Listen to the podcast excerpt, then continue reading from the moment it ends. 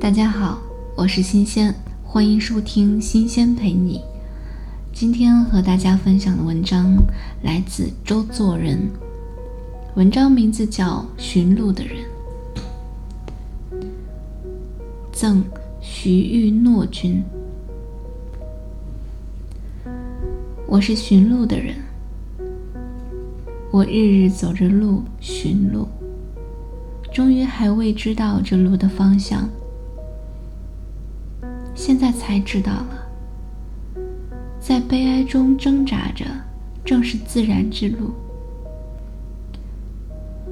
这是与一切生物共同的路，不过我们没有意识到罢了。路的终点是死，我们便挣扎着往那里去，也便是到那里以前。不得不挣扎着。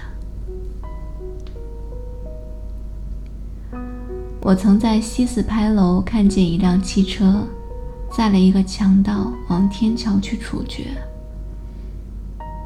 我心里想，这太残酷了。为什么不照例用长车送的呢？为什么不使他缓缓地看清沿路的景色？听人家的谈话，走过应走的路程，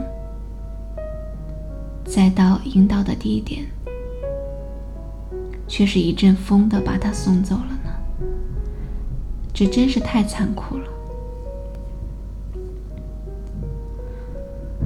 我们谁不坐在长车上走着呢？有的以为是往天国去，正在歌笑。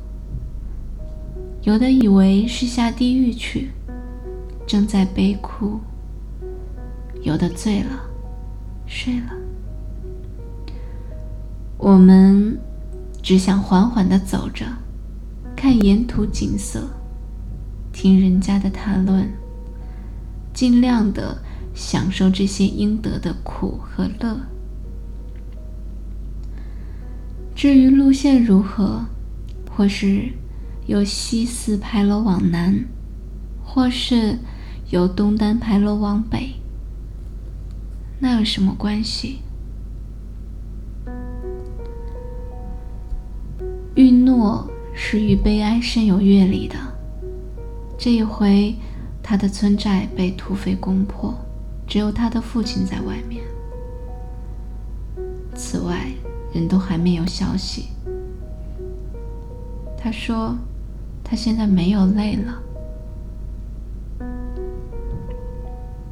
你也已经寻到了你的路了吧？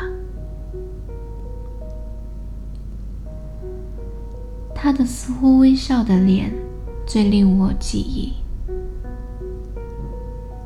这真是永远的旅人的颜色。我们。应当是最大的乐天家，因为再没有什么悲观和失望了。